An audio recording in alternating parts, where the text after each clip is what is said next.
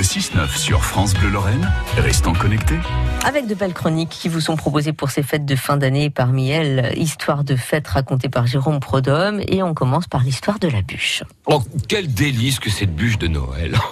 non mais franchement, euh, au diable le régime, hein Moi, J'adore On finit le repas chez mes mères, on découvre l'arrondi que peut faire son ventre quand il est plein, on se dit qu'on n'aura plus jamais faim.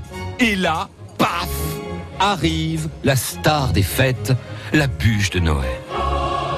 Et vous comme moi, on sait qu'on lui trouvera toujours une place un moment boudé parce qu'on la trouvait presque ringarde avec sa crème au beurre et ses petits lutins en plastique, elle revient en force, remise au goût du jour.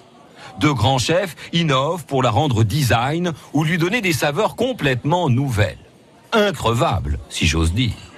On peut difficilement trouver tradition plus ancienne que celle de la bûche de Noël. On sait que plusieurs siècles avant Jésus-Christ, on brûlait déjà une énorme bûche lors du solstice d'hiver. Bien forcé, remarquez, puisqu'il s'agit de la nuit la plus longue de l'année. Si longue que certains de nos prédécesseurs n'étaient pas loin de penser qu'elle pourrait ne plus finir.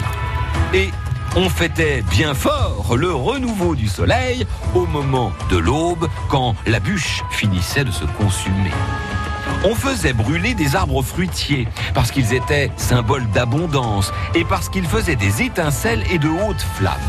Ces étincelles, par leur nombre ou la hauteur à laquelle elles jaillissaient, permettaient de prévoir ce qui se passerait l'année à venir. La tradition de la bûche a continué même après l'arrivée du christianisme. Noëlifiée, si j'ose dire. La bûche du solstice est restée. Restée dans la cheminée d'ailleurs. Selon les régions, après avoir choisi la plus grosse bûche disponible, on versait de l'huile ou du vin dessus pour se porter bonheur. On gardait des brandons pour les glisser sous le lit pour qu'ils protègent de l'orage. C'est au 19e siècle qu'elle est devenue le gâteau qu'on connaît aujourd'hui.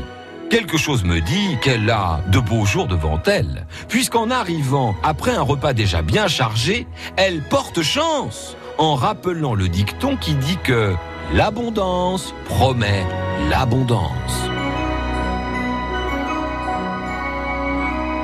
Merci beaucoup Jérôme Prodhomme. Cette chronique Histoire de fête est à retrouver en podcast sur francebleu.fr.